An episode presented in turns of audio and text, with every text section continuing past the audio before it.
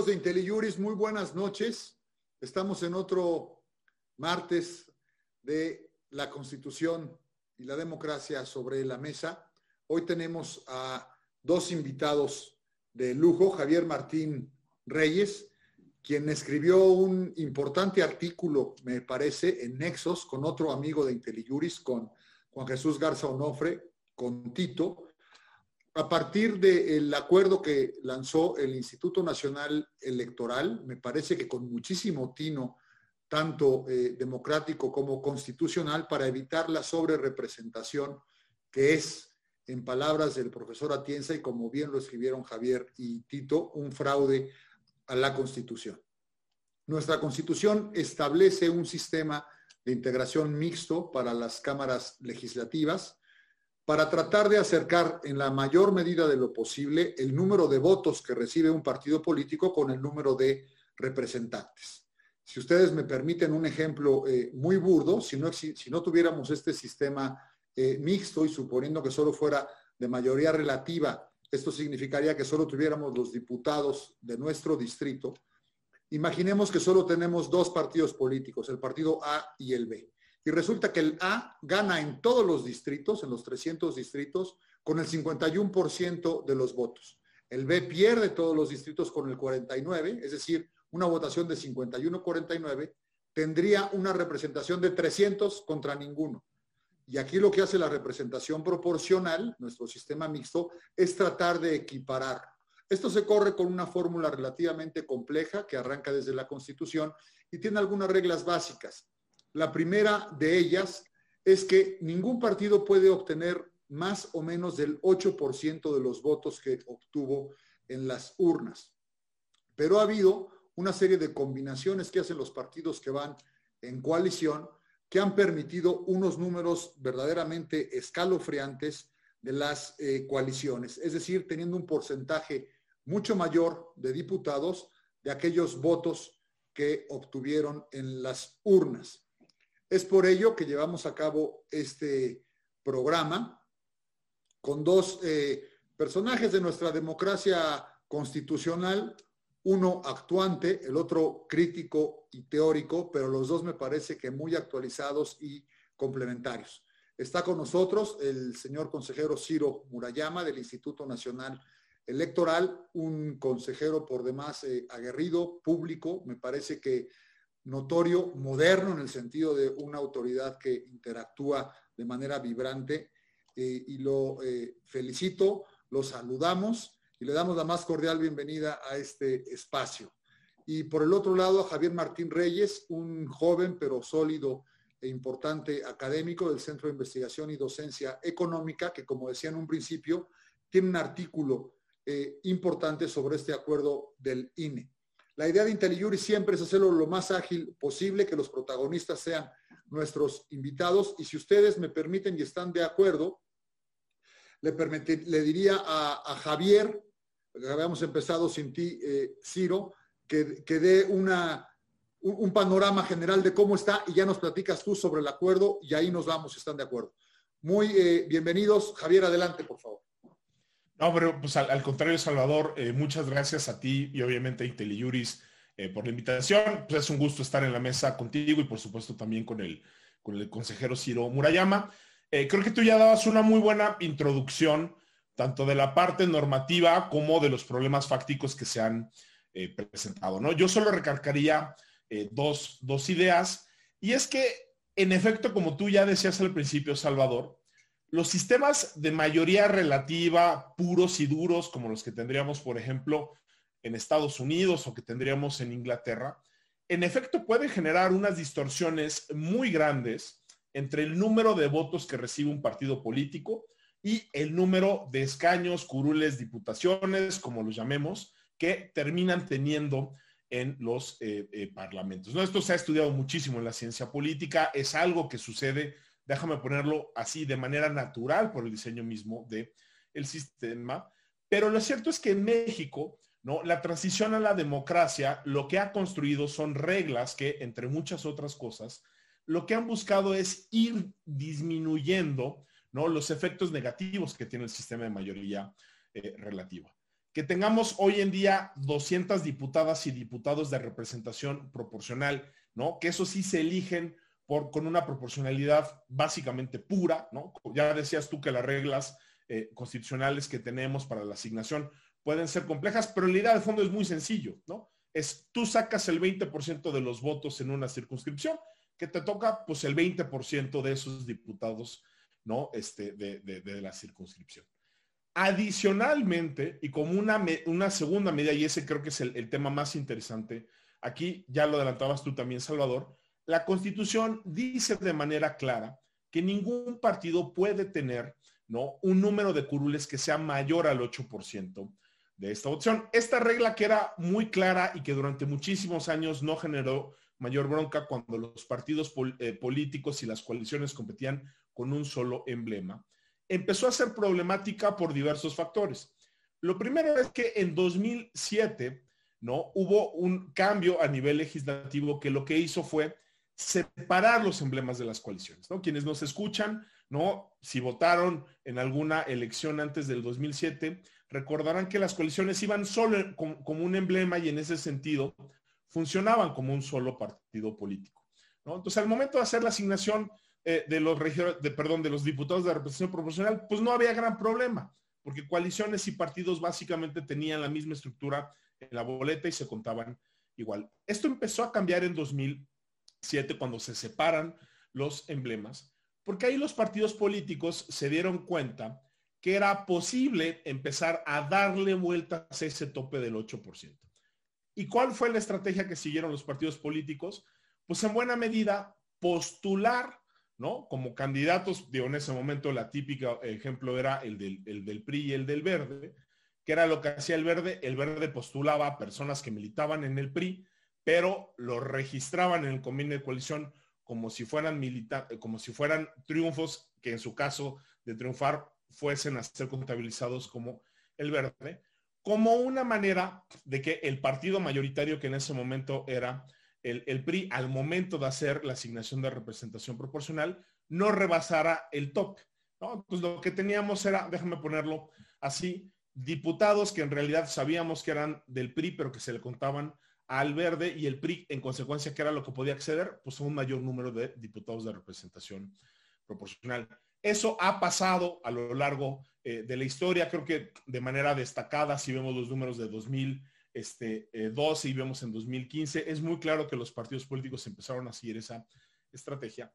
Pero si vemos cuál fue el impacto real ¿no? que tuvo eso en términos de, representación por coalición, pues lo que vamos a ver es que a final de cuentas la representación existía, pero era, déjame ponerla así, relativamente eh, pequeña, ¿no? En esos casos estuvimos 0.2% arriba del el tope si lo consideramos por coalición y estuvimos también 1.7 por encima de ese tope conjunto si nos vamos a los datos de 2015.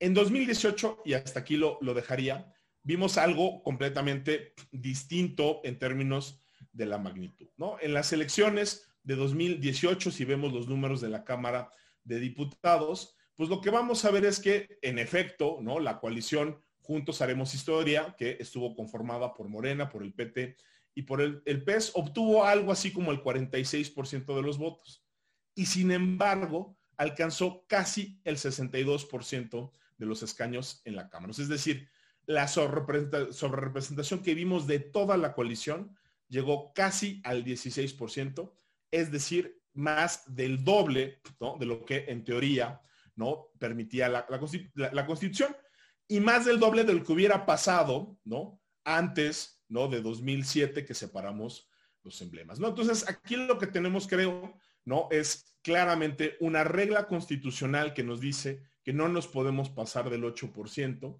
pero lo que hemos visto en la práctica son estrategias de partidos políticos que utilizan el régimen de coaliciones para burlar o para hacer un fraude a la Constitución. ¿no? Entonces yo diría, ese creo que tiene que ser, o ese es el, punto de partida, ese es el problema que tenemos enfrente, y creo que en buena medida, pues es el problema que este acuerdo que estamos comentando del INE busca solucionar. Muy bien. Muchas gracias, Javier. Este, eres muy claro, los números que das son eh, gravísimos. En tu propio artículo lo dices. Obtuvieron Morena, PT y PES 45.9. Su eh, lo que obtienen es 61.6, una representación del 15, sobre representación del 15.7, que es eh, gravísimo. Pero bueno, tenemos aquí a la autoridad electoral con, con nosotros. Muy bienvenido, Ciro. Por favor, si, si eres tan amable, ¿por qué no expones, es decir, todo lo que han eh, hecho, cómo está la cosa? Tú dinos, de verdad, muy bienvenido y muchas gracias por tu presencia en esta hora tan álgida y de tanto trabajo de nuestra autoridad electoral. Gracias y bienvenido, Ciro. Al contrario, muchas gracias por la invitación, eh, Salvador. Para mí es un gusto estar con ustedes, con este eh, equipo eh, de, gente que discute temas tan relevantes y a quien yo pues sigo y aprecio por su trabajo y sus aportaciones a la comprensión de los problemas de nuestro país desde la óptica jurídica y además pues me da mucho gusto estar con Javier Martín Reyes. Les ofrezco una disculpa porque estamos terminando una sesión de Consejo General. Yo ya tuve las intervenciones que me correspondían y por eso me tardé un poco en, llegar. Si de repente ven que digo a favor es porque tengo que hacer mi última votación del día, pero eh, pues yo quisiera eh, compartir una presentación con ustedes que, preparé justamente para eh, tratar de, visualmente eh, eh, poner los, los, asuntos que nos, que nos preocupan y por los cuales nos han, que, nos han convocado hoy. No sé si ahí se ve. Sí. Miren, eh, lo primero que quiero hacer es una reivindicación de los diputados plurinominales que a veces son objeto de mucha descalificación en el debate público. Se dice esos, nadie vota por ellos, no representan a nadie. Yo creo que hay que revalorar, como bien decía Javier, el hecho de que hayan llegado a la Constitución, a la Cámara, ya 200 pluris, porque imaginemos que no hubiera pluris ¿Qué hubiera pasado desde 1997, que fue el año en el que, recordarán ustedes, el PRI perdió el control de la Cámara? Justamente eh, después de la importante reforma electoral de 1996, en donde se dio la plena autonomía al entonces IFE, se crea el Tribunal Electoral del Poder Judicial de la Federación con básicamente las funciones que tiene ahora como última instancia de los diferendos electorales y como quien califica la elección presidencial y además se crearon las condiciones equitativas de la competencia electoral. Fíjense ustedes, si solo hubiera habido diputados de mayoría relativa, prácticamente eh, en todos los años habría habido mayoría de un solo partido en vez de 20 años de gobiernos divididos pero esa mayoría se habría debido a los triunfos en el terreno, no a la proporción de los votos, porque si ven ustedes, desde 1997 nunca ninguna fuerza ha tenido más de la mitad de los votos, pero en 95, en 97 el PRI habría tenido el 55%, solo no habría habido mayoría eh, en el 2000 cuando Fox y en el 2006 cuando el inicio de Calderón. Siempre habría habido entonces eh, mayoría de una sola fuerza, aunque ustedes pueden ver la votación nacional emitida como nunca llegó a la mitad. Entonces, hoy, por ejemplo, habríamos tenido dado que la coalición Juntos Haremos Historia ganó 220 distritos, pues el 73% de la Cámara, tres cuartas partes de la Cámara estarían con el gobierno, aunque su votación fue de menos de la mitad. Entonces, ¿qué quiero eh, empezar diciendo? Reivindiquemos la proporcionalidad porque es lo que permite que la sociedad diversa que somos políticamente se refleje de mejor manera en la Cámara de Diputados. Eh, aquí les muestro cómo en un panorama rápido, pero de 30 años, cómo eh, pues hay una diferencia importante entre, eh, bueno, desde el PRI la última vez que tuvo la mayoría fue 94 en, la, en esa legislatura hasta 97 y luego nadie la tuvo hasta la última vez, aunque ustedes pueden ver que esta mayoría no se debe haber tenido la mayoría de los votos a la Cámara. La Constitución dice con toda claridad desde 1996 en su artículo 54, base quinta, que en ningún caso un partido político podrá contar con un número de diputados de ocho puntos por encima al porcentaje de su votación nacional emitida. Ya eh, Javier explicó muy bien cuál es el método por el que se le ha dado la vuelta. Nada más déjenme poner algunos datos de cómo empezó esto. En 2012, de manera imperceptible, yo les confieso que me di cuenta el año pasado reconstruyendo qué había ocurrido con este tema que ya detectamos un poco más tarde, pero la verdad es que en 2012 se nos pasó de noche. Fue imperceptible porque entre la coalición del PRI y del Verde tuvieron 40% de los votos, pero eh, obtuvieron el 48.2, es decir, un punto 2% arriba del límite constitucional. Un punto 2 representa un diputado, ¿no? Como la Cámara son 500, el 1% son 5, pues 1 es un punto 2, ¿no? Fue la primera vez que ocurrió sin que nos diéramos cuenta, quizá porque fue tan menor. En 2015 ya empezó el debate porque otra vez la, la coalición del PRI del Verde tuvo 40.32% de los votos y 50% de los diputados, es decir, un 9.7% adicional con un rebase de 1.7 al límite constitucional. En este caso, a favor, secretario, gracias. Perdón que acabo de votar. Entonces, el, el asunto aquí estuvo en que fue la primera vez que se discutió porque Morena y el PRD se dieron cuenta de que había esto que se llamó coloquialmente los diputados sandía, que eran verdes por fuera y rojos por dentro, es decir, eran priistas que se presentaban como eh, del Partido Verde.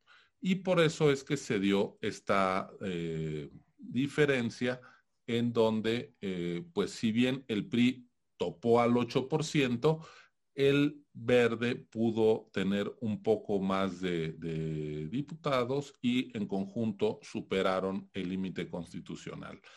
La situación, eh, bueno, aquí la pueden ver eh, gráficamente, la diferencia entre votos y, y escaños. Y en 2018 llegamos a la situación más eh, fuerte, en donde Morena y su coalición ganaron 220 distritos, pero en realidad todos los distritos fueron ganados con votos de Morena. No hay uno donde el PT hubiera quedado con más votos que Morena o que el PES hubiera tenido más votos que Morena. Es más, déjenme decirles, el PES desapareció porque no tuvo el 3% de los votos y sin embargo, Morena le trasladó vía convenio de coalición 56 que es pues el 11.2% de, de, de la Cámara, habiendo tenido 2.5% de los votos y desaparecido como partido. En el caso del PT, fue de los siete partidos que sobrevivieron el menos votado en 2018 y sin embargo se le, se le reconocieron 58 triunfos en los distritos. Esto es lo que el exconsejero Benito Nasif ha llamado como el uso de partidos nodriza. El partido mayoritario usa a sus socios para colocar candidaturas triunfadoras y entonces se queda el partido mayoritario como con relativamente pocos triunfos en los distritos y eso permite que reciba muchos de RP. Morena, aunque había ganado por la voluntad popular que cruzó su emblema 220 distritos, solo reconoció, se le reconocieron por su convenio 106. 106 es el 21% de la Cámara y Morena había tenido el 38%. Entonces, tuvo que compensársele con 85 diputaciones de representación proporcional, en total 191. Pueden ustedes ver cómo entonces la coalición con este 45.9% de los votos que decía Javier y que recordaba a Salvador, alcanzó 61.6% de la Cámara, es decir, 308 diputados. Si vemos las cosas eh, aquí en este gráfico, las oposiciones tuvieron más votos que la coalición Juntos Haremos Historia a la Cámara. En un país tan presidencialista como el nuestro, todo el mundo dijo 53% para López Obrador, 30 millones de votos, ganaron la mayoría. Sí, pero son dos elecciones distintas, la de la Cámara de Diputados que la de la presidencia. De hecho, a la Cámara de Diputados hubo 24 millones y medio de votos por los partidos de la coalición Juntos Haremos Historia. Eso quiere decir que hay 5 millones y medio de ciudadanos que votaron por el presidente López Obrador y al mismo tiempo por partidos distintos a la coalición Juntos Haremos Historia. ¿Qué dijeron esos 5 millones y medio de electores? Respaldamos a que el presidente, que López Obrador sea presidente y vaya a Palacio Nacional, pero que vaya con un contrapeso legislativo. Ese fue el mandato de las urnas. Porque el, el 54% de los votos fue por partidos distintos al del gobierno. Y en cambio, pues el casi 46% a favor. Fue por eh, por los partidos que, gobiernan. Entonces, esto quiere decir que con la sobrerepresentación, la mayoría de votos quedó con una expresión minoritaria de diputados y la minoría de votantes se hizo con una mayoría casi calificada en la Cámara de Diputados. Ese es el nivel de distorsión. Es decir, que las mayorías reales de votantes, las mayorías de las urnas, se comprimen y se vuelven minorías legislativas. Y recordemos que siempre que hay un punto de sobrerepresentación, hay un punto de subrepresentación. Es como si de cada 100 votantes, por cada punto, uno de esos votantes no hubiera votado como en realidad sufragó, sino en sentido contrario es cambiar el sentido de la votación. Por eso yo creo que la sobrerepresentación de alguna manera es afectar, defraudar la voluntad en las urnas. En México los votos se cuentan muy bien en las casillas y en los cómputos distritales, pero para la Cámara de Diputados tenemos el problema de que esos votos no se traducen adecuadamente en eh, la asignación de legisladores. Ante este problema, la sala superior del tribunal emitió una sentencia que nos dice en 2015, y la verdad es que se los digo así, en 2018 no previmos que la distorsión podía ser tan grande. Este es un asunto que detectamos ex post, aunque había habido aquella discusión puntual de los diputados eh, Sandía. Por supuesto que en 2018 esto se discutió también en el Consejo General. Déjenme decirles que incluso aquí pueden ustedes ver que al PT solo le tocaron tres DRP porque ya estaba topando el límite constitucional y el propio PT llegó al Consejo General de Línea a decir, perdónenme, a mí me pusieron muchos candidatos que en realidad no son míos, son de Morena. Doy dos nombres porque son públicos. Quien hoy preside Morena, que fue el coordinador parlamentario del grupo durante casi toda la legislatura, eh, Mario Delgado, llegó por las siglas del PT y el vicecoordinador de Morena, el diputado Pablo Gómez, también llegó por las siglas del PT. Es decir, sí se dio el fenómeno que describió eh, el doctor Benito Nasif. Bueno, entonces, ¿qué nos dice la sala superior? Que cuando el INE ejecute su acuerdo de asignación de diputados de representación proporcional, debe de ajustarse a los parámetros constitucionales para evitar sobre y subrepresentación de los órganos legislativos. Es decir, eh, porque el tribunal también dijo, eh, sí se vale que postules candidatos de otros partidos si vas coaliga es un derecho de los partidos. Pero ojo, ese derecho no puede dar lugar a que luego se afecte la, eh, el parámetro constitucional. Ante esto, ¿qué hacer?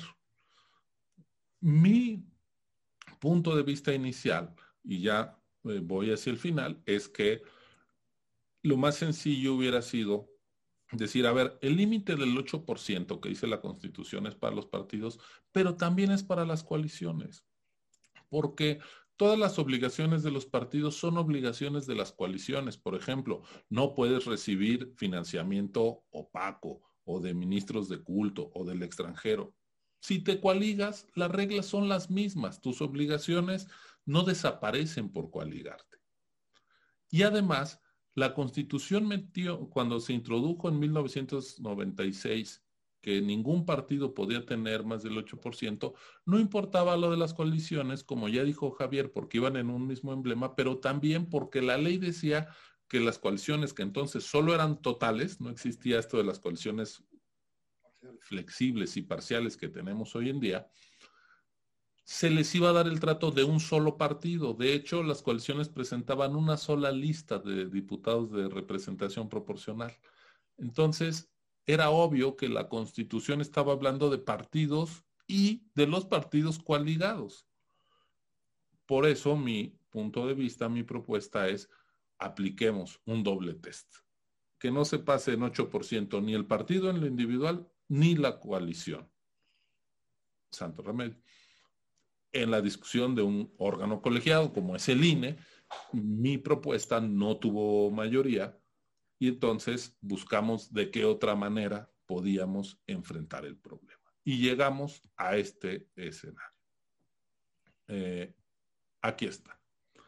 Eh, uno, eh, la verificación de los partidos que, no, perdónenme, esto es lo que decidimos. Mezclé dos presentaciones, uno lo que yo pensaba y otro lo que acabamos, perdónenme. Eh, a ver, se va a verificar lo que se llama afiliación efectiva, es decir, que los candidatos que postule una coalición, independientemente de lo que diga su convenio para distribuirse los triunfos, se va a verificar en qué padrón de militantes está el candidato. Entonces, si tú militas en el partido A, no puedes después, para fines de asignar RP, pues ocultarle el triunfo a tu partido y decir que eres del partido B o del C. Entonces, te vamos a contar tu afiliación efectiva.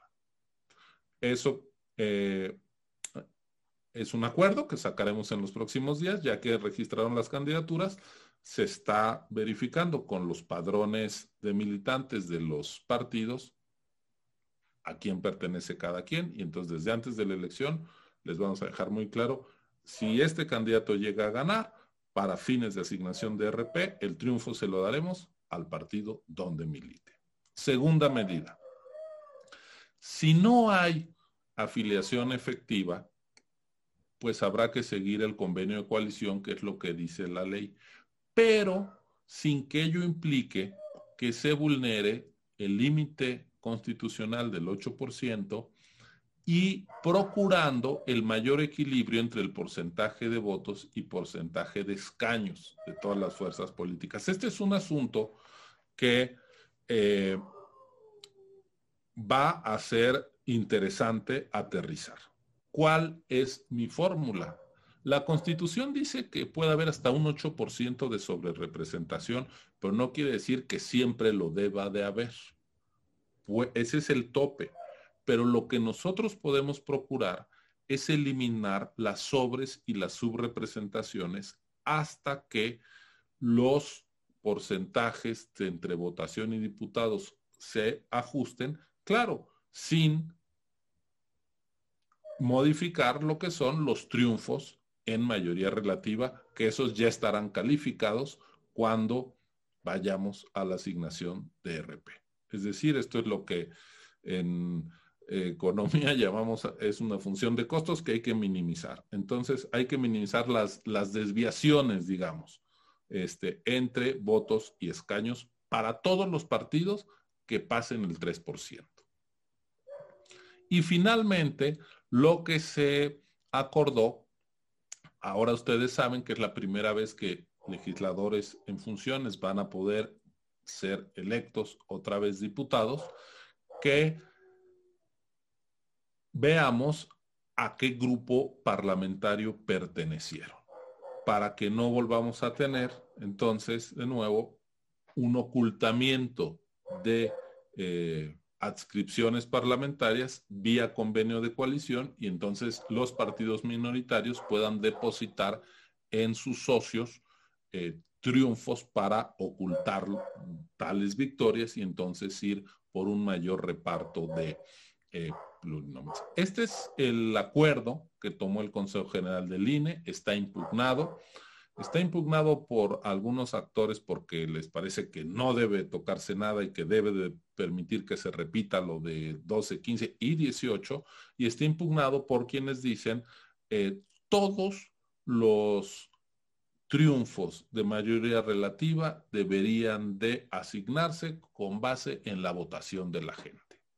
Es decir, si el partido A de la coalición es por el que se vota en un distrito, independientemente de lo que diga un convenio de coalición firmado ex ante de la elección, la gente diga a quién le corresponde ese triunfo, al emblema más cruzado en la, en la boleta. Veremos qué dice la sala superior del tribunal.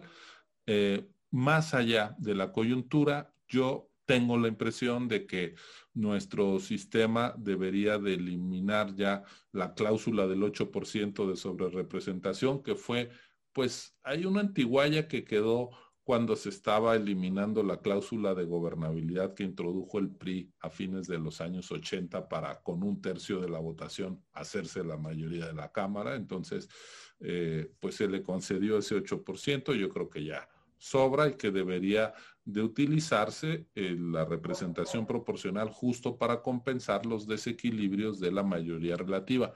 Si esto fuera así, hubiéramos tenido en 2018 y hasta la fecha una legislatura bien distinta. Se las pongo aquí, es más gráfico en el de la izquierda está lo que tenemos, ¿no? Este es el grupo mayoritario o como inició, porque luego hubo transfugismo, pero en eso no me meto, eso ya es derecho parlamentario, yo solo estoy en lo electoral, en cómo se asignan antes de que inicie la legislatura los, diputados.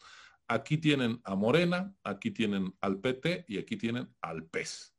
Bueno, pues este es el 62% de la Cámara que tienen ahora con el 45% de los votos. ¿Qué hubiera pasado en el escenario donde no hubiera 8% de sobrerepresentación, pues tendríamos una cámara con estas características, donde tenemos, ustedes pueden ver, eh, pues eh, una, eh, ahí este, naranja Movimiento Ciudadano, amarillo PRD, verde, verde Partido Verde, rojo PRI, los azulitos claros y aquí el, PAN. Es decir, habríamos tenido una oposición con el 54% de los legisladores, que es lo que la gente dijo en las urnas. Pero bueno, aún sin cambiar esto, creo que la sobrerepresentación puede eh, acotarse si eh, se eh, llega a confirmar el, el acuerdo del, del, INE en los próximos días o semanas cuando lo resuelva la sala superior. Pues era lo que yo quería contarles, Salvador. Muchas gracias por su atención. Muchísimas gracias, Ciro. Este, la verdad es que se ve mucho más grave de lo que, de lo que parecíamos, yo no lo tenía tan, tan claro, ¿no? Es decir, no, no es un problema solo de sobre representación, sino de una distorsión que invierte el resultado de los votos. Es decir, cuando había una oposición mayoritaria al partido en el gobierno, pues resultó eh, invertida por lo que se llama técnicamente, me parece ya un fraude a la Constitución. Es decir, hay una, esa es mi interpretación, hay una idea que tiene la propia Constitución, una ideología para representar, para acercar el número de votos a los escaños o a los curules y salió exactamente al revés. En ese sentido se, se hizo uso entiendo, de una fórmula con estos eh, trucos de mandar a un candidato del propio partido por el otro, después provocando el transfugismo y me parece que da al traste con la democracia eh, representativa, que es finalmente de lo que se trata eh, con ello. Yo veo algunas cuestiones que me gustaría decir para provocarte, Javier. Yo veo que la, tarea de asignación de representación proporcional que tiene el Instituto Nacional Electoral, lo que hace en realidad es complementar el derecho político electoral de ser votado. Es decir, yo como ciudadano voto, expreso eh, mi voluntad y lo que espero al expresar mi voluntad no es solo que gane mi distrito eh, por la persona por la quien voté, sino que el partido político o la coalición que integra esa candidata o ese candidato obtenga una presencia en la Cámara. De tal suerte que en ese sentido el INE complementa mi derecho político electoral de ser votado, para decirlo al revés. Si la autoridad administrativa no asigna de acuerdo con esos porcentajes que se obtienen de la votación, viola de alguna manera el derecho político electoral de quienes votamos. Es verdad que se nos pasó de noche, yo también hago un mea culpa, decir, no se vio, yo integraba la sala en ese, en ese tiempo y yo voté esa jurisprudencia a favor con varias eh, eh, sentencias en ese sentido. Javier, ¿qué opinas de todo lo que te estoy eh, diciendo y sobre todo lo que expuso el consejero Moreno? No, a ver, yo creo que a ver, las dos cosas que dices son, son muy ciertas, Salvador, ¿no? Lo primero que habría que decir y enfatizar es que pues un principio básico de la democracia es que todos los votos tienen que contar lo mismo, ¿no? Y a final de cuentas estas distorsiones lo que están, digo, las gráficas creo que nos, nos ponía Ciro aquí son pues muy ejemplificativas, ¿no? De cómo burlar estos límites constitucionales, lo que genera pues son ganadores que no necesariamente tendrían que tener tantos diputados y también partidos políticos perdedores que no están teniendo la representación eh, que deberían.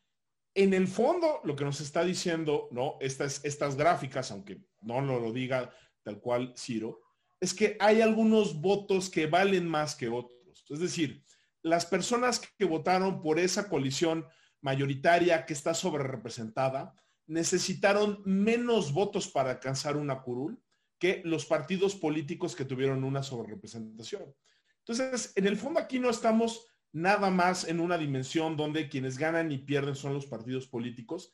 En el fondo, quienes ganan y quienes pierden son las y los ciudadanos que acuden a las urnas, ya lo decías eh, tú muy bien, con la expectativa de que ese voto se traduzca en representación y no solo eso, sino que tenga una igual consideración, ¿no? La segunda cosa que yo creo que también tendríamos que reconocer eh, eh, todos, y quizá no es, no es casualidad, pues es que muchas veces los efectos que tienen las reglas electorales no se alcanzan a ver de una manera inmediata, ¿no? Lo decía Ciro, lo decías tú, el tema de la sobrerepresentación, pues la verdad es que no estaba en el debate público, creo que en buena medida porque los efectos, y ahí creo que también las, las gráficas de Ciro no son muy explicativas, pues no eran tan graves como lo que vimos en el año de 2018. Yo, yo recuerdo, ¿no? Este, en, algún momento yo trabajé en la sala regional eh, de Monterrey, es uno de los precedentes que de hecho están citados en el, en el acuerdo, pero lo que habría que considerar también es que los partidos políticos van aprendiendo a jugar con esas reglas, Lo que nos muestra 2018 es que los partidos ya vieron cuál fue la ruta, ya vieron que funciona y así le están dando fuerte a la Constitución. Pero yo te diría, en 2014, si no mal recuerdo, en Coahuila, el entonces, eh, la coalición que encabezaba el PRI, diseñó una estrategia combinando muchas reglas electorales. Por un lado, la posibilidad de postular a, candidatos de otros partidos políticos, también otras reglas que de repente vemos en las constituciones locales, donde si llegas, por ejemplo, al 3% se te asigna directamente un, este, un, diputado en automático, una, una asignación este, directa. El hecho de que se podían crear de manera muy fácil partidos políticos en, Coahuila. Y daba una cosa que era escandalosa y era que algo así como esa coalición dominada por el PRI se iba a quedar como con el 92% de los asientos en el Congreso local cuando su votación estaba apenas cerca del 50%, ¿no? Entonces, ahí la sala, eh, la sala regional tomó un criterio que de hecho se parece mucho a la solución que es la que estamos viendo ahorita en el acuerdo del INE, dice, no, hombre, tu partido político de reciente creación, partido joven, Nuevo Coahuila, lo que sea, puedes postular a quien quieras, pero si postulas a una persona que está afiliada al PRI, pues entonces se va a contar como para, para el PRI. Y la aplicación de esas reglas y esas correcciones, creo que lo que permitieron en ese caso es que, bueno, pues la sobrerepresentación se redujera dramáticamente y terminaran algo así como con el 58-60% de los, de, los, de los votos. Lo que estamos viendo aquí, y en eso coincido eh, plenamente con lo que dice Ciro, pues es un sistema que sí ya está superado, ¿no? Las autoridades tienen la obligación de atender a esa finalidad expresa que tiene la introducción de la representación proporcional, sin duda. Tienen que atenerse a lo que expresamente se dijo en el proceso legislativo cuando se crea esta regla del 8%, que no era otra cosa que garantizar esa simetría entre votos y escaños.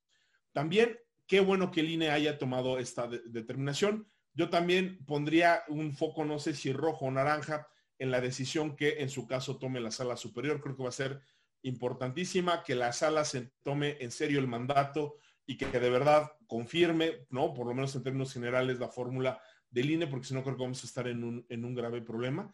Pero sí quiero saludar justamente para poder garantizar de una manera, de una mejor manera el derecho del, del voto. Creo que sí tendríamos que transitar a un modelo a donde lo que aspiremos es a una proporcionalidad pura. Pues, es decir, sacas el 45% de los votos, te quedas con el 45% de los escaños, porque de nueva cuenta, solo un sistema así es el que nos permite garantizar que todos los votos cuenten lo mismo y no que los partidos mayoritarios, como está sucediendo hasta el momento, déjame ponerlo así de manera eh, más coloquial, les salga más barato conseguir diputadas y diputados que lo que le cuesta a los, a los partidos militares, porque de nuevo, pierden no solo los partidos, sino pierde también la ciudadanía y creo que también pierde el sistema democrático en, su conjunto. Yo estaría de acuerdo con, los dos planteamientos, Salvador.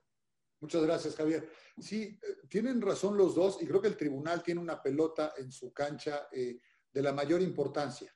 Es decir, la democracia no sirve si no se garantiza jurídicamente y si no es a partir de la Constitución. Y el Tribunal Electoral, la Sala Superior, es un tribunal constitucional que tiene que hacer realidad los postulados de la propia Constitución, que no es más que llevar a cabo las finalidades de la democracia que comienza por el sistema representativo. Si no comenzamos por honrar, digamos, la proporcionalidad de los votos que se emiten con la integración de los órganos de representación, pues creo que tendríamos un problema grave. A mí me parece incluso sencillo el tema eh, técnicamente. Eh, no, no, puedo opinar mayor cosa, digamos, pero como lo expresaste, Ciro, me parece clarísimo. Es decir, pues no pueden pasar del 8% y tampoco las coaliciones. Cuando se regularon todas las cuestiones atinentes a la coalición de un solo emblema, por eso se, les impuso las mismas cargas y las mismas prerrogativas que a los partidos. ¿Por qué no ir a esto? A mí me parece una interpretación, digamos, teleológica muy sencilla. ¿Cuál es la finalidad de regular a las eh, coaliciones? Pues la misma que a los eh, partidos. Ahora, me preocupa una cosa hablando del tribunal, una cuestión técnica jurídica, y sé que eres un economista, pero con unos reflejos jurídicos que asustan, Ciro. Eh, yo te diría, a ver, van a tratar de decir que la facultad reglamentaria del INE, yo pensaría eso, ¿no? Es decir, pensando en las personas que se han pronunciado en contra de esto, que es curioso, ¿no? Personas que contendieron por un partido, integran al otro y defienden esto. Es decir, creo que el chiste se cuenta solo, pero dirían, a ver, la facultad reglamentaria del INE no alcanza para ir a una regulación que no está en ley, por un error del legislador, y creo que es un problema gravísimo, porque el propio legislador que ostenta una mayoría a partir de un fraude de la Constitución no va, creo yo, no va a regular para limitar sus propias ventajas eh, indebidas, sus ventajas políticas. Ahora, creo que la facultad reglamentaria del INE parte de la obligación que tiene desde el artículo primero de la Constitución de potenciar los derechos de todos los ciudadanos y está potenciando el derecho político electoral de votar. Es decir, para que quienes votemos tengamos la representación por la que votamos, lo más parecido posible. ¿Previeron esto? ¿Lo ves venir, Ciro? ¿Por dónde crees que van los tiros? Sí, déjame eh, complementar un poco o, hacer mía la, una de las preguntas que, hacías a, Javier y que tiene que ver con la afectación al principio de la igualdad del voto que tiene eh, eh, la sobrerepresentación.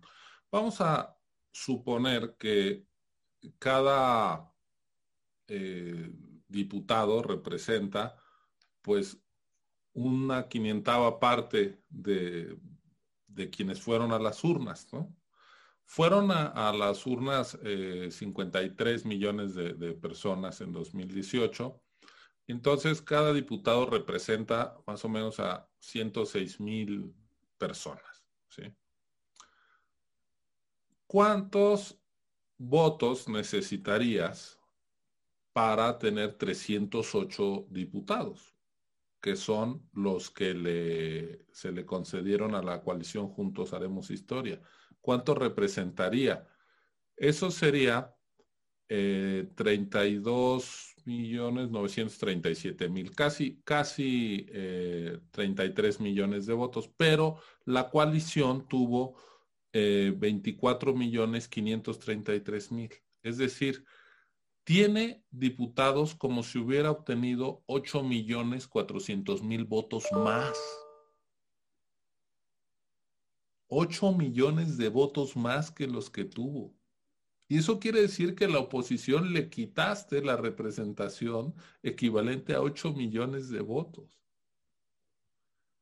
Cuando hablas de, es decir, sé que no estamos en un sistema de representación pura, pero solo quiero eh, poner un número más acerca de cómo se está distorsionando la igualdad del voto con estas circunstancias. Incluso en el eh, diccionario eh, electoral del, Instituto de Derechos Humanos, este, la sobrerepresentación se describe como una afectación al principio democrático de la igualdad del voto de un ciudadano un voto.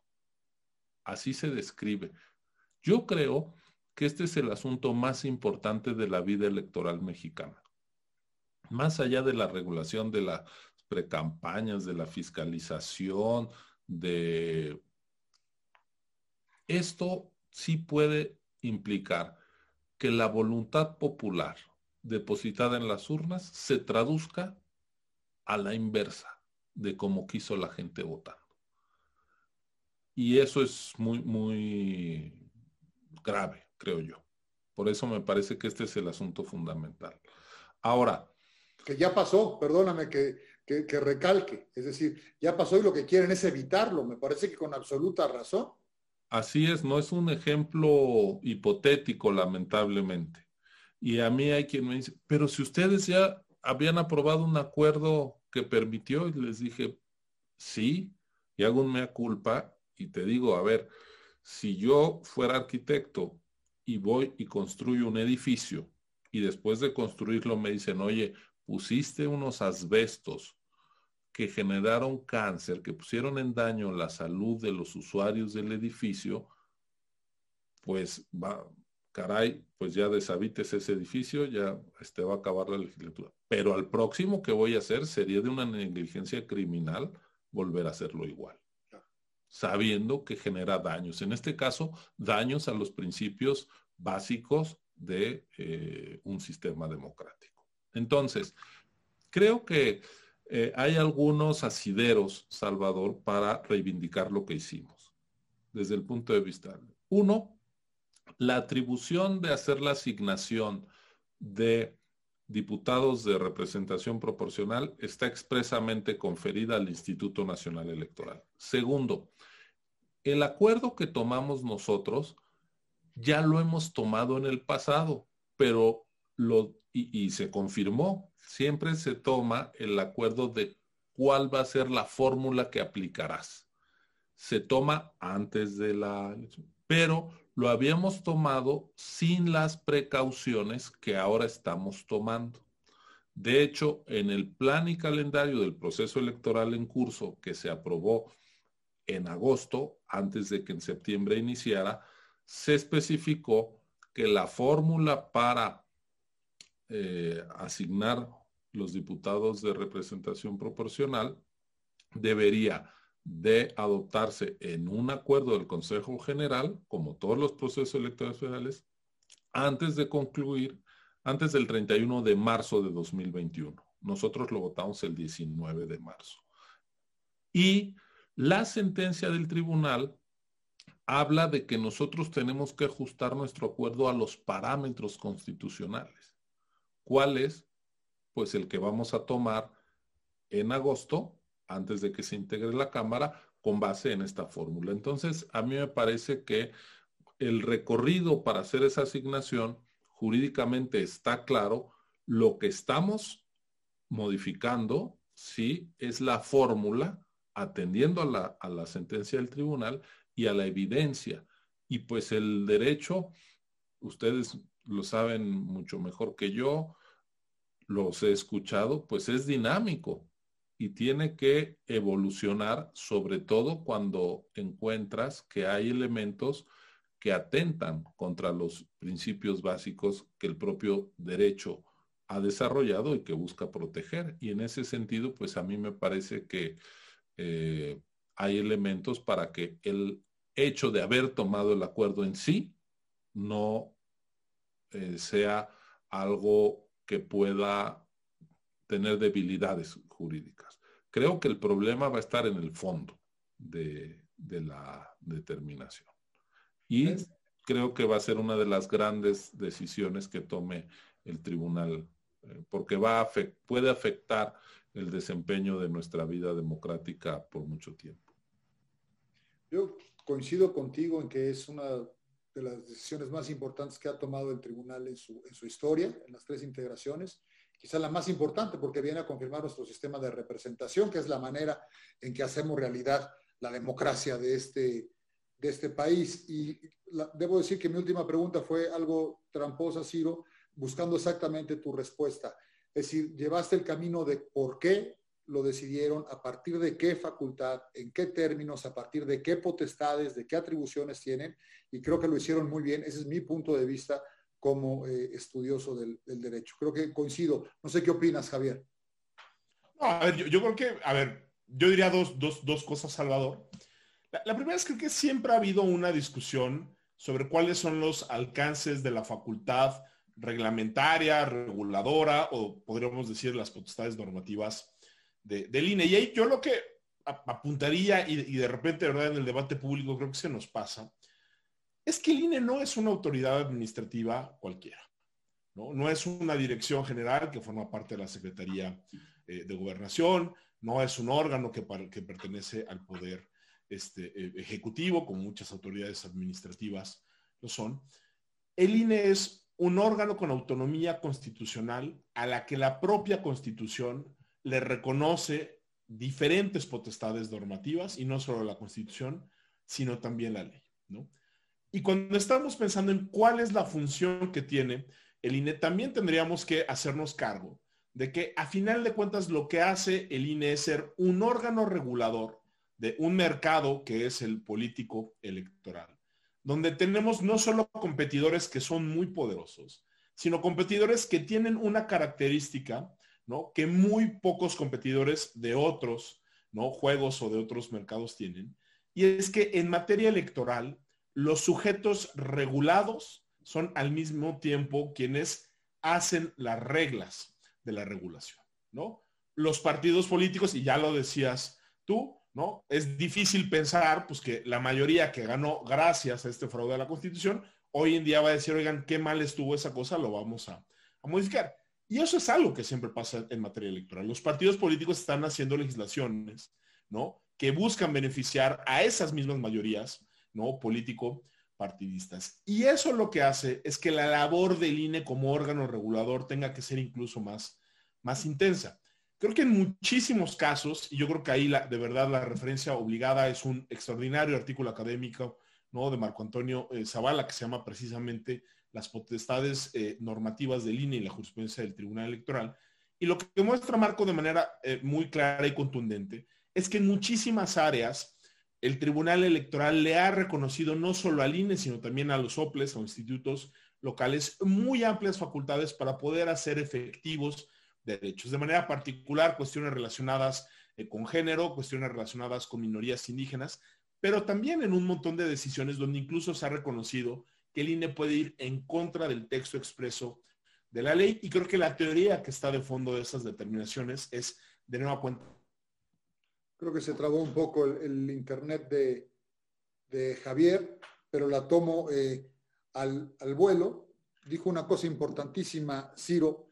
El INE es un órgano con autonomía constitucional y digo yo que tiene como tarea hacer realidad los derechos político-electorales a través de la potenciación de los mismos derechos, de la realización, permitir la realización de los propios derechos político-electorales, como regulando, fiscalizando, limitando a los sujetos que intervienen, partidos, otras autoridades y demás. Y creo que lo están haciendo eh, muy bien. El, artículo al que hacía referencia Javier de Marco es espléndido.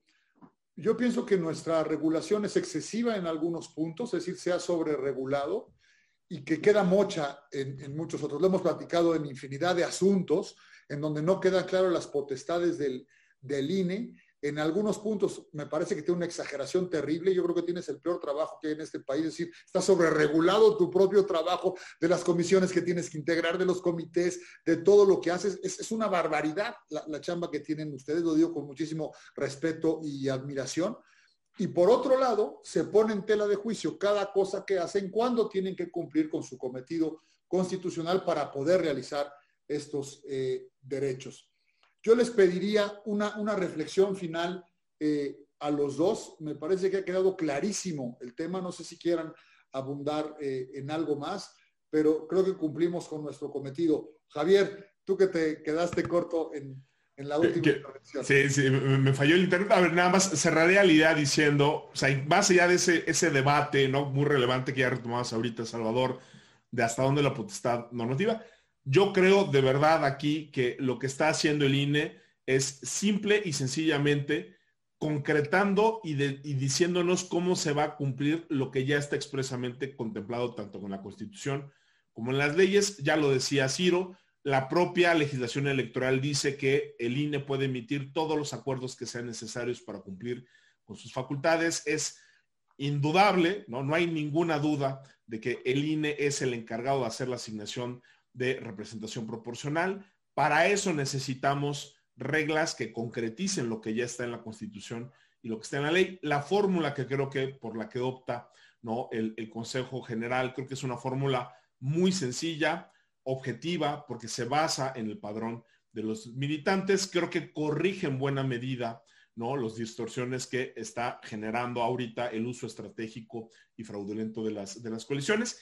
Y quizá nada más mi reflexión es si no tendríamos que pensar más adelante en otro tipo de medidas para corregir el, el, problema. De nuevo cuenta, yo insistiría, creo que eventualmente a lo que tendríamos que transitar es un modelo de proporcionalidad pura es paradójico que la izquierda históricamente siempre defendió esta idea y ahora que está en el poder eh, eh, no lo haga, pero más allá, digamos, de esa coyuntura política, yo creo que sí tendríamos que tener de nueva cuenta un sistema que sea fiel a ese principio de un, voto, una, eh, una persona y que esos votos se traduzcan de igual manera en, la representación. Y terminaría con una tercera y última idea, Salvador Ciro, y es que de veras creo que hay que poner el, ojo en el Tribunal Electoral, porque sí han sido, por desgracia, creo que ya muchas determinaciones de esta actual integración, que lo que nos dicen es que en estos temas, ¿no? Que por supuesto tienen sus complejidades jurídicas, pero sobre todo que tienen un enorme impacto político, parece ahí que la sala superior termina jugando un poquito a favor de las preferencias o los intereses de la coalición dominante y en un tema tan importante, tan toral para el sistema democrático en su conjunto, creo que sería gravísimo que la sala superior se fuera a darle la vuelta diciendo, como, como planteabas tú, Salvador, no, pues excedieron en la facultad reglamentaria y iba por atrás el, el acuerdo. Y también creo que sea, sería gravísimo, dado los propios precedentes de la sala superior y también de las salas regionales, que ahora nos digan que entonces que lo único que tiene que contar es lo que dice el convenio de coalición, aunque el convenio de coalición se aleje dramáticamente de la, de la realidad. Una sentencia así ciega ante la realidad, que no se haga cargo de los problemas de su que tenemos, creo que de nueva cuenta sería una de las peores y más graves sentencias del Tribunal Electoral. Y yo de verdad hago votos porque ahí haya una mayoría que se tome en serio la Constitución, que se tome en serio los derechos políticos electorales y que se tome en serio tanto el papel de garante que tiene el INE como en última instancia y como instancia revisora, pues la sala superior del Tribunal Electoral. Por eso yo nada más eh, sería eh, lo que diría para, para cerrar, este, Ciro Salvador. Gracias, Javier. Eh, entre las preguntas que están aquí, la verdad es que creo que todas quedan respondidas, pero te piden que cites dos cosas, Javier. El nombre del artículo de Marco, del buen Marco Zavala, este, si puedes dar la fuente, y los precedentes a los que aludiste, tanto de la sala regional Monterrey como de la sala superior. No sé si los tengas a la mano y si no, se los mandamos a quien está preguntando después. Sí, claro, y, con gusto lo, compartimos al rato. El, título del artículo, si no mal recuerdo, es Las potestades normativas del INE y la jurisprudencia ¿no? del Tribunal Electoral. Es un documento de trabajo que recién se publicó ¿no? en la División de Estudios Jurídicos eh, del CIDE. Con gusto, ahorita también lo, lo, tuiteamos ahí para que la gente este, que lo quiera lo, vea, igual y por ahí, ¿no? Este, también IntelliJuris nos pone echar la mano eh, con, con, eso. Ahorita no recuerdo la clave del expediente específica, ¿no? De este asunto de, Coahuila, pero también al rato lo, eh, con gusto, ¿no? Por, por, Twitter, se las mandamos también a ustedes en, en IntelliJuris, que de nuevo cuenta, creo que ahí quedan clarísimas este, las, las dos cosas, Salvador. Muy bien. A mí me gusta mucho lo que dices, que no puede primar coincido contigo, digamos, la voluntad del convenio de coalición sobre el acuerdo del INE que está desarrollando los postulados de la Constitución.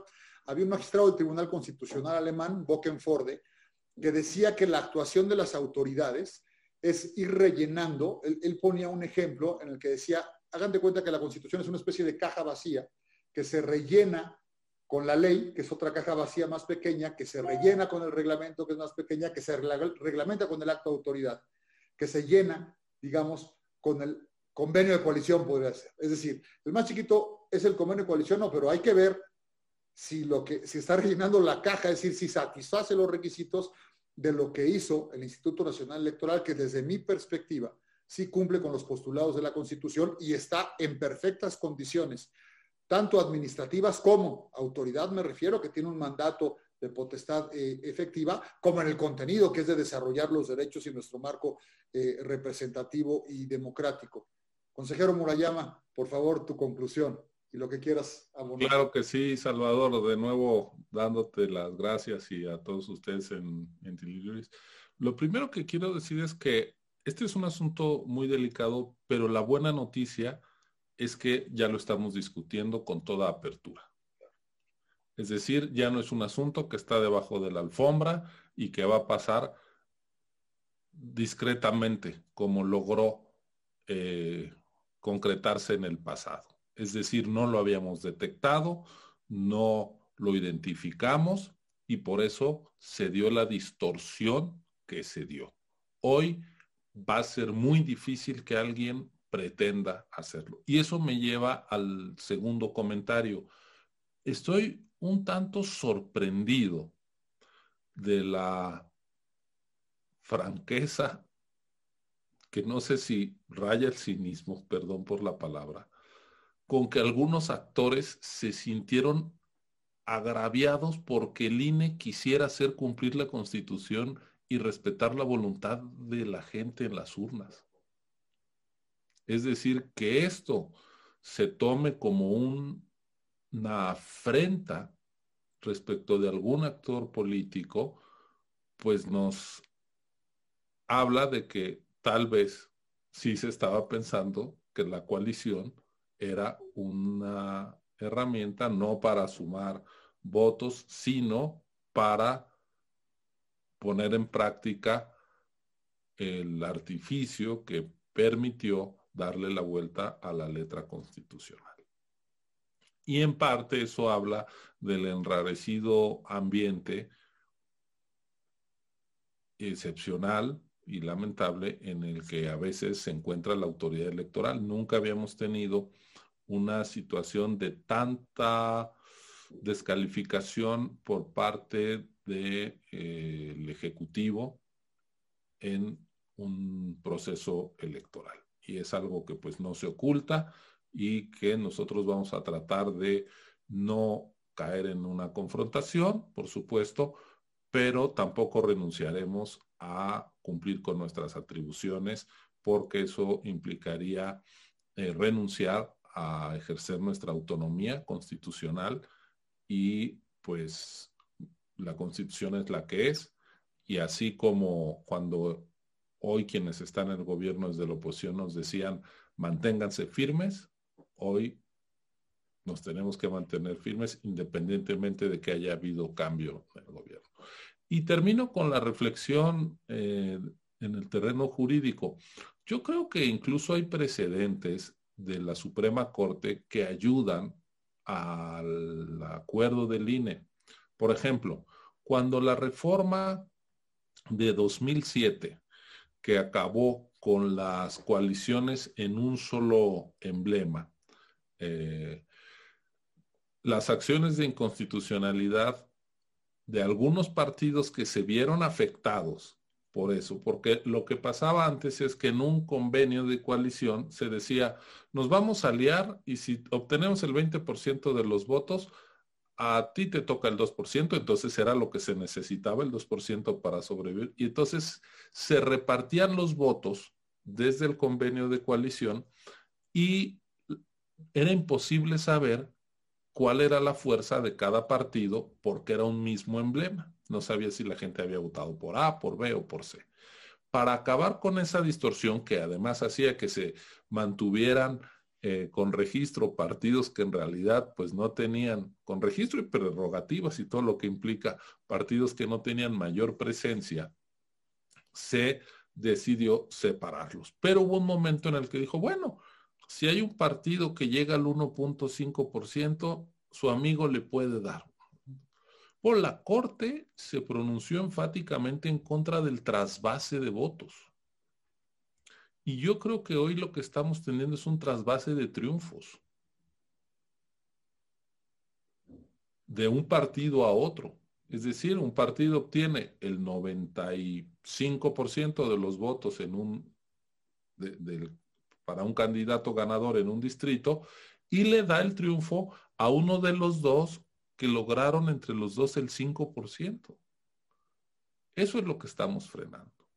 La Corte ya dijo que eso era contrario a la voluntad del elector, porque hoy el elector está votando claramente por un emblema y que ese emblema no sea reconocido, que ese triunfo no sea reconocido, sino a otro por el cual no se sufragó, me parece que es eh, atentar justamente contra pues la decisión soberana del, elector a través de un convenio de coalición que ex ante reparte triunfos eh, sin tomar en cuenta qué partido es el más votado dentro de la coalición. Entonces, a mí me parece que también siguiendo ese, esas reflexiones de la Suprema Corte de Justicia de la Nación, podríamos pues esperar que el tribunal pueda corregir este, que sí es un asunto vital para la sobrevivencia de nuestro sistema democrático.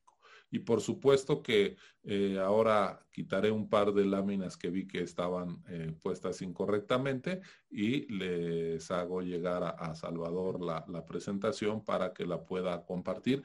Y un asunto más, justo en el acuerdo del INE hay una sentencia que usamos como referencia de 2018 de Sala Superior sobre la integración del Congreso de Colima, en la cual habla de la necesidad de la compensación constitucional para evitar la subrepresentación.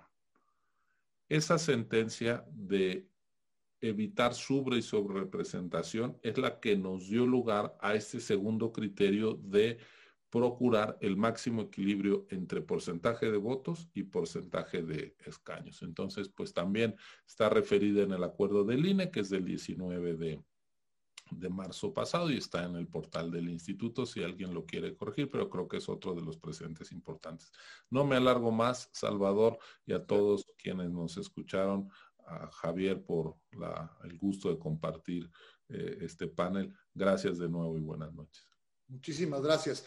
Como, les decía, eh, la, representación, la asignación de representación proporcional lo que hace es complementar la voluntad popular expresada en votos y lo perfecciona a través de los cauces constitucionales y eso es lo que está haciendo el Instituto Nacional Electoral.